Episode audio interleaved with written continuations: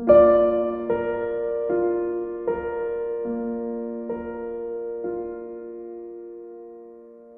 que estou à porta e bato. Por Santo Ambrósio. Disse o Senhor: Se alguém me ama, guardará a minha palavra. E meu Pai o amará, e viremos a ele, e nele faremos a nossa morada.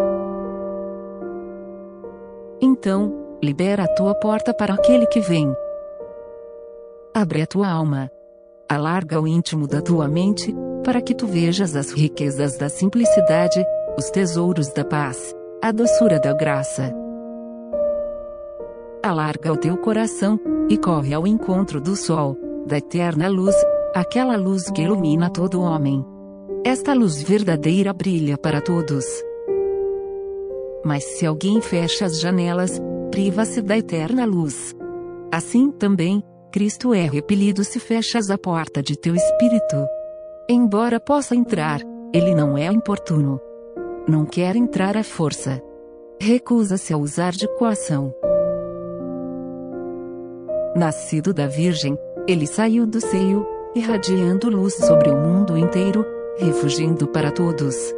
Os que desejam, acolhem a claridade inextinguível, que noite alguma pode interromper. Depois da luz do sol, sempre vem a escuridão da noite.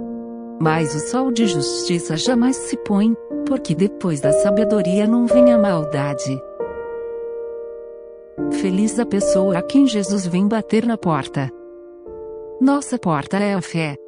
Quando a fé é sólida, defende a casa toda. Por essa porta Cristo entra. Daí dizer à igreja, no Cântico dos Cânticos: A voz de meu irmão bate na porta. Escuta aquele que bate, escuta aquele que deseja entrar.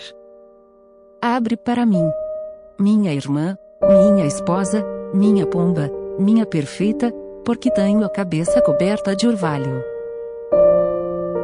Note bem.